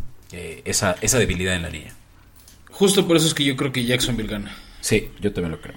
Pero bueno, de ahí ya lo platicamos. Tennessee, Pierden, eh, pierden contra Tennessee, tú dices que ganan. yo digo que ganan. Y me De vas a ahí- deber un six de cerveza lobo negro. De ahí va a estar interesante. Van, van a recibir a Miami. Sí, cara, este también está horrible. Y en casa. Yo creo que aquí la defensiva de Brian Flores no la va a resolver todavía Trevor Lawrence. No, y viste el. Ya sé que es pretemporada, ¿no? Pero jugaron contra Chicago muy bien los delfines, la verdad. Sí, te digo, o sea, por, por eso te decía, ese partido de Titanes contra Miami va a estar rudo, pero va a ser por playoffs y por eso es que yo creo que Titanes sí gana. Ya. Bueno, después los Jaguares descansan, descansan temprano en la semana 7 y de ahí viajan otro juego horrible, es que está espantoso esto, a Seattle, que es... eh, No, no creo que Trevor Lawrence. O sea, Sí. creo que tiene el temple y tiene el potencial de ganar en ese estadio tan difícil, pero no yet. O sea, lo estamos hablando.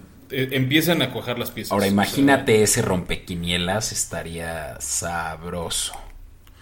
mira, si Jackson, más bien, si Seattle se, se cae como se algunos visto. pronosticamos y se ha visto, pues sí, pero es como, o sea, apenas es la semana, o sea, es el séptimo juego, octavo juego de la liga, de la, Aquí- de la temporada. Aquí yo voy a apostar con el corazón y voy a decir que este va a ser un, eh, un campo minado para Seattle. Va a ser sorpresivo. No. Des- Yo creo que se viene un- un- una pequeña ventanita ruda Va. para tus Sí. jaguares, porque Sí, sí. No, me- no, no me acuerdo si juegan de visita o no contra Búfalo, pero no hay Eh, manera que ganen a Búfalo. Pues aquí yo veo que es visita. Van a visitar Búfalo. Ah, no, no es cierto. Reciben a Búfalo. Perdón. Reciben a Búfalo en casa, que es lo único que vamos a tener de ventaja. Pero ni eso creo que sea suficiente para ganarle a Josh Allen y su nuevo contrato. No, Eh, luego es visitar a los Colts, juego divisional que ya para entonces yo creo que sí voy a estar jugando ya sano Wentz, no que eso haga diferencia, pero sí por lo menos que tengan ya la moral más alta. Depende cómo les vaya y ahorita lo vamos a platicar muy rápidamente en el principio de la temporada cómo se van a sentir ahorita, eh, pero va a ser un juego muy duro también. muy duro y sí me voy por Indianapolis esta semana. Sí, yo también diría que Indianapolis por la localidad tiene ventaja. Y de ahí... Y esa oh, defensiva. O sea, es que a Trevor Lawrence le va a tocar un año de debut contra defensivas muy buenas. Sí, no manches, neta. sí. O sea, ya estamos hablando de la, Miami, defens- la defensiva de Miami, la Denver. defensiva de Denver, la defensiva de Colts, de Colts, Bills, no la defensiva de Bills, la defensiva de Seattle con Jamal Adams. Todos están horribles. Y, en- o sea, creo que de las la defensiva incógnita Titanes, que fue muy mal el año pasado, que pinta mejor.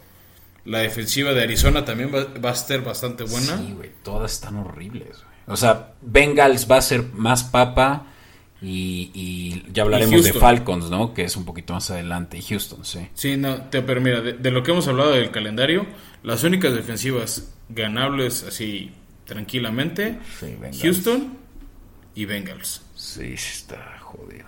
Pero y bueno. aún así Houston es divisional, en una de esas sacan la casta. Sí, sí, sí, va a ser un año difícil.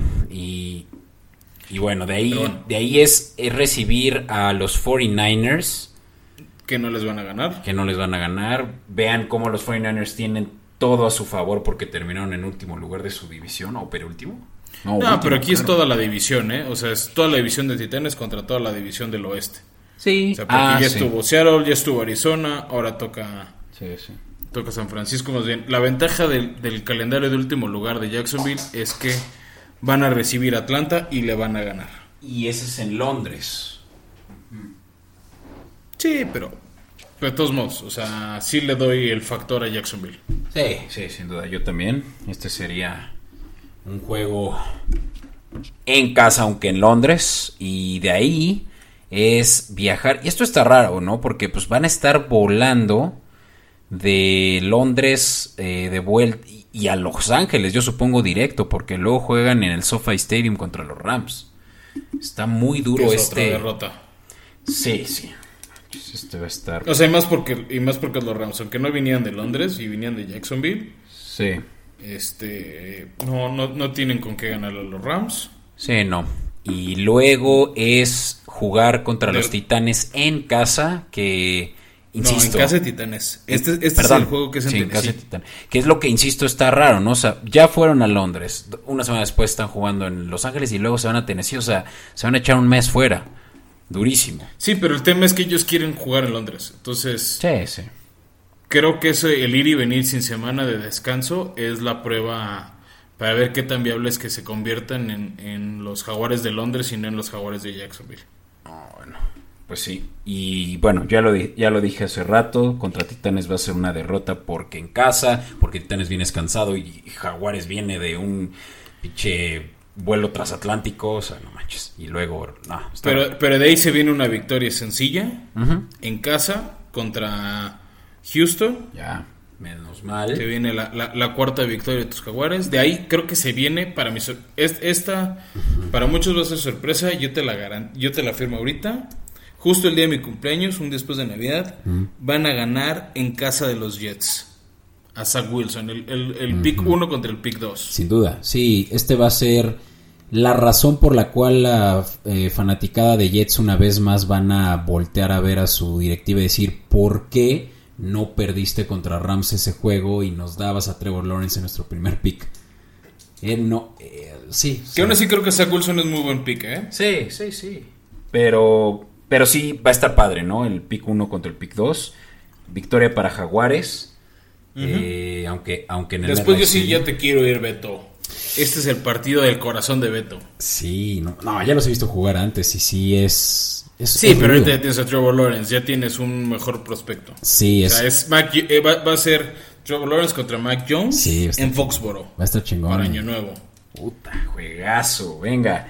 Pues Dilo, dilo. ¿Quién gana? Yo creo que va a ser de los Patriotas. Es en casa, es en el frío. Es Bill Belichick. no veo que los Jaguares ganen por más de que yo quisiera que pasara, ¿eh? De acuerdo. Y bueno, termina Un juego más duro. El de Colts, para probablemente para los Colts, el, el que tengan ya su, eh, su primera posición de la división o un comodín, no lo sé. Pero va a ser un juego que Colts seguramente va a jugar a morir. Creo. por cómo se le va a dar. Ahorita lo podremos mencionar muy rápidamente, pero lo que creo es que Jaguares podría sorprender y nada más por chingar al hermano mayor Exactamente. Puede ser Por, por, por fregar y lo van a ganar y van a cerrar su año 5-12. 5-12, ¿qué te pasa? Bueno, a ver, la línea, Lo mismo, tú me decías Titanes 8-9 y yo te dije lo mismo. Obviamente que la, la línea va a estar no a mi favor, pero tampoco al tuyo, yo creo. Jax, vamos a ver. Ah, no, mira, sí está baja. güey. 6.5. Digo, tú sí te fuiste muy bajo. Tanto al Mira, over como al under menos 100. Mira, puede ser que 6 sí. O sea, un, un- O sea, ese partido que no le daban. O sea, el que tú dices que Titanes que yo no les doy. Este, en una de esas nos sorprende alguno de los que les dábamos de derrota. Seguro, por ejemplo, ese contra Arizona. Este. yo quedé 8 a Podría ser. 9, igualito que como con los Titans. Así que, mira, ah, es que estás un año antes, Beto. imagínate que te dijera, no, 11-9. No, pues no, güey. Bueno, ¿qué digo? 11-9. Pues no, porque no, 11-9 no hay manera, Beto, porque no hay partidos. O sea, salvo que ya estés sumando playoffs. Claro, claro. Oye, pues mira, vámonos de volada porque ya estamos aquí por más casi de hora y media. Así que te doy la, te doy la palabra, te vas en chinga, ¿va? A ver, ahí te va. Eh, Houston. Ah, ok. Voy a arrancarme primero con Houston y ya para cerrar con, con, con Colts. A ver, Houston. Semana 1 pierden contra Jaguares. Semana 2 pierden contra Cleveland. Semana 3 podrían ganar la Carolina, pero creo que van a perder. Sí, no, yo también creo que pierden. Sí, Joe Brady. Sí. Ok. Y Sam Darnold, ¿no? Pero, o sea, pierden. Semana 4 pierden contra Buffalo. Semana 5 pierden contra Patriotas. Sí, pues sí. Semana 6. Si sigue lesionado Wentz, creo que le pueden ganar a, Gi- a- a Colts. ¿Te cae? Creo. Es en, Es, O sea, es en casa de los es- Colts. Sí, por eso, pero con, con las bajas. O sea, son de esos que dices, ¿cómo? Si es divisional, No, yo no creo. te digo. Ve, nada más. Me, me estás preguntando mis picks. Ok. Semana 7. Pierden en Arizona. Sí. Semana 8. Pierden contra los Rams. Semana 9. Pierden en Miami. Semana 10. Descansan. Semana 11. Pierden contra Titanes. Semana 12. Este. Jets. Reciben a los Jets. No, yo sí creo que pierden contra los Jets. Híjole, los Jets pueden aplicarla, pero sí. Semana 13. Ahora sí pierden contra los Colts. Conste que, ahora, vamos nada más a detenernos aquí tantito. ¿Quién va a estar jugando para los para los eh, Texans en- durante todo este stretch? Yo creo que van a empezar el año con Tarot Taylor y eventualmente su primer pick del draft en ronda 3. David Mills va, se O sea, va a convertir en el quarterback. Tú dices que Deshaun no juega este año. No. Ok, interesante. Porque sería otra Pero cosa. no, no ¿estás de tanto por, pero porque él no quiere jugar. No tanto, o sea, ahorita lleva varios días sin entrenar, no está yendo a los partidos de temporada. Ok. Yo creo que Houston ya se está preparando para el trade o que va a estar suspendido. Ok. Porque la gente lo va a estar eh, de- eh, aclamando, ¿eh? O sea, va a estar difícil Sí, para pero los- él no quiere. O sea, también es un tema de su capricho de no juego para ti. ¿Quién sabe? Bueno, ok. Vámonos. Entonces, decías Jets, eh, luego Indy, ¿no? De nuevo. Sí.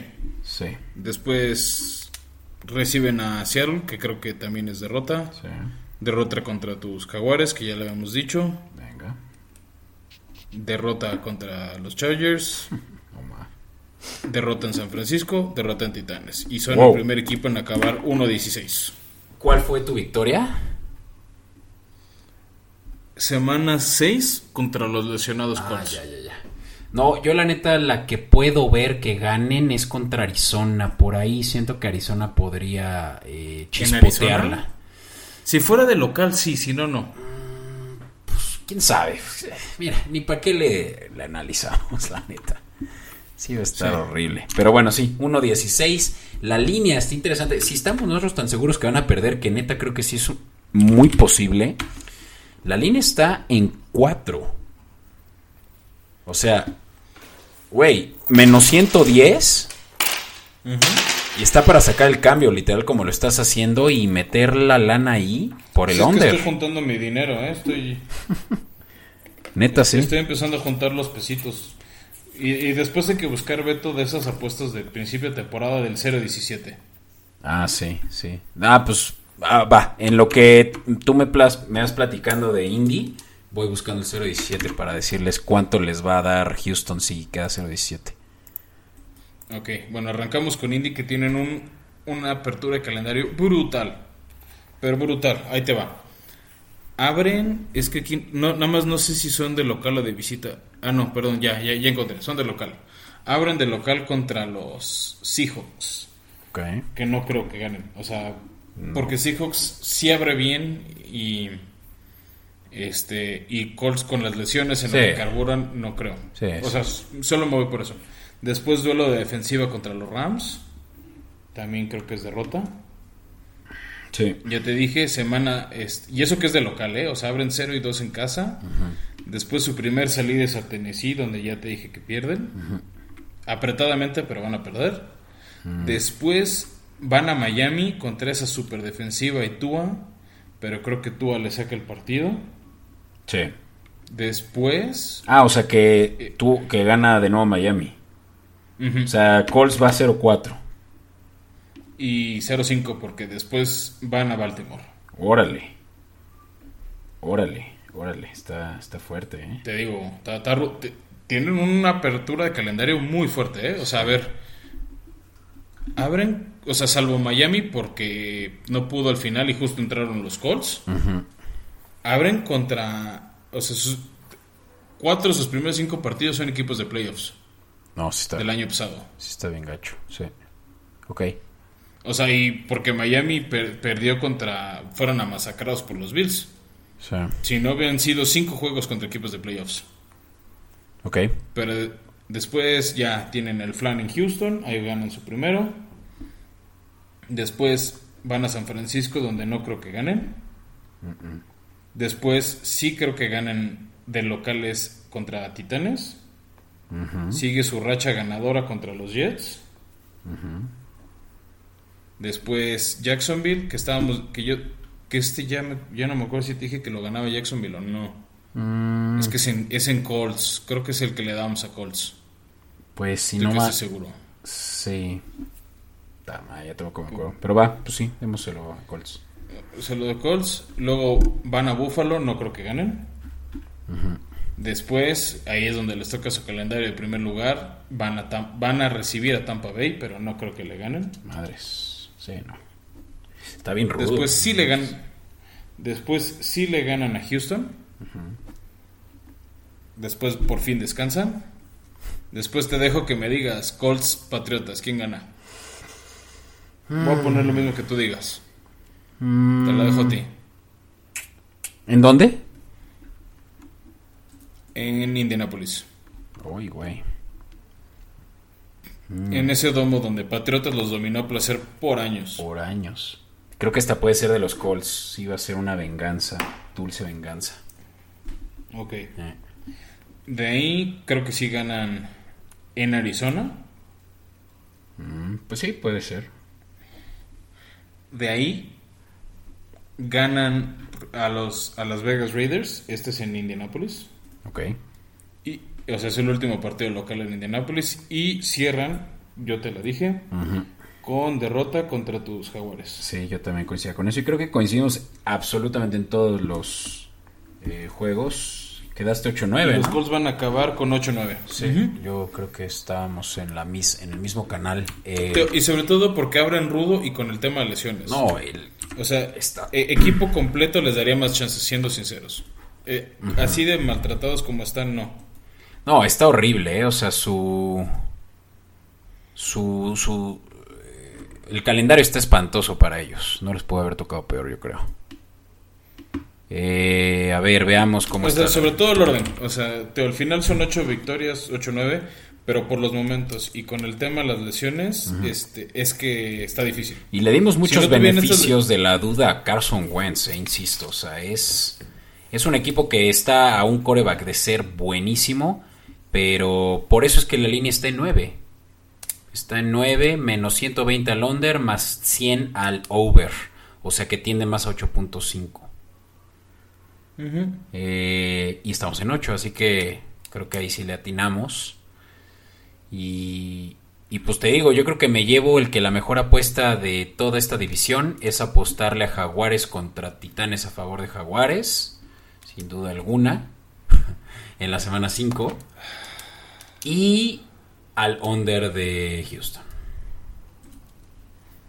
A ver, ya, ya veré. O sea, te digo, yo, mira, si vas a apostar a un campeón divisional, pues yo creo que. Ahorita, o sea, a ver, sin la lesión de Wentz, estaba más viable apostarle a, a Indianapolis. Por ahí vi la línea de Tennessee, todavía está en más 1700. O sea, por cada 100 pesos serían 1600 a campeón divisional. ¿Neta? No. ¿Cómo crees? ¿Sí? ¿Divisional winner? A ver.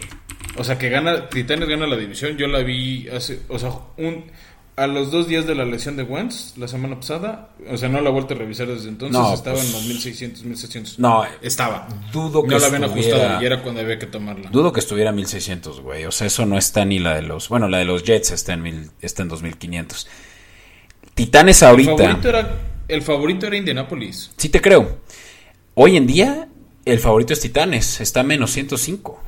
Te regresa Ya cambió. un poquito menos del doble. Ya cambió. Ya cambió bastante. Houston está a 2800. Sí, bueno. Y Colts está más 140, entonces no está tan lejana. O sea, se, se, se espera un final cerrado entre Colts y Titanes, pero aceptémoslo. Con lo que acabamos de ver de cómo está para Colts el, el calendario, está muy fácil para Titanes ganar esta división. Insisto, pero tú dices que 8-9, que, nadie- que ni tú te la crees. Pues. A ver, sí. va a entrar un declive Titanes y más porque Henry no puede aguantar. O sea, eso estoy de acuerdo. Sí, sí, sí. O sea, no, no, no, no, o sea... Nada más, nada más Marshawn Lynch aguantó esa carrera de corredor eh, tan estable. Y también Adrian Peterson, pero son pocos, ¿no? Son pocos, pero Teo, o sea, yo creo que ahorita con, con este tándem de receptores, la ofensiva de Tennessee es, es bastante más interesante de lo que tú le quieres dar. Mm, es que es la defensiva lo que me preocupa. Estoy de acuerdo, pero yo creo que sí va a mejorar. O sea, bueno, estadísticamente sí se puede ser peor, pero difícilmente creo que sea peor. Simplemente porque ahora sí hay más piezas, o sea, y como siempre, con una lesión, pues sí, vale gorro todo. Oye, pues creo que ya estuvimos aquí suficiente tiempo hablando de nuestras pasiones, pero Estoy de acuerdo. pues dejémoslo ya a la suerte, Fran, ya por ahí ya platicaremos más sobre cómo, cómo acontecerá nuestra apuesta y, y- y quién va a, a- a perder esa calva. ¿Eh? No, Beto, deja disfrutar el pelo mientras me queda. Y bueno, pues a todos muchas gracias por escucharnos hasta aquí. Como saben, todas las semanas estamos. Y por cierto, una disculpa por no haber subido la semana pasada el episodio. Estuvimos por ahí ocupados con, otros, con otras cosas. Eh, buenas noticias, de hecho, que les tenemos muy pronto. Y, bueno, pues esta es Formación Escopeta. Mi nombre es Beto Orozco, como siempre. Y muchas gracias por seguir hasta aquí escuchándonos. Eh, síganos en redes sociales. Eh, compártanlos con sus amigos. Ya se acerca la temporada, entonces qué mejor que un buen boost. Así que ayúdenos a llegar a más oídos. Y, y bueno, Fran, pues un gusto como siempre. Como siempre, Beto, un gusto. No le hagan caso en sus necesidades. Este, excepto la Indianapolis, sí. Indianapolis se va a quedar en la orillita. Este, y para todos los fans de la división Moretón, próxima semana ya viene la AFC North. Bien, entonces, pues nos escuchamos la próxima semana. Órale. Bye. Bye.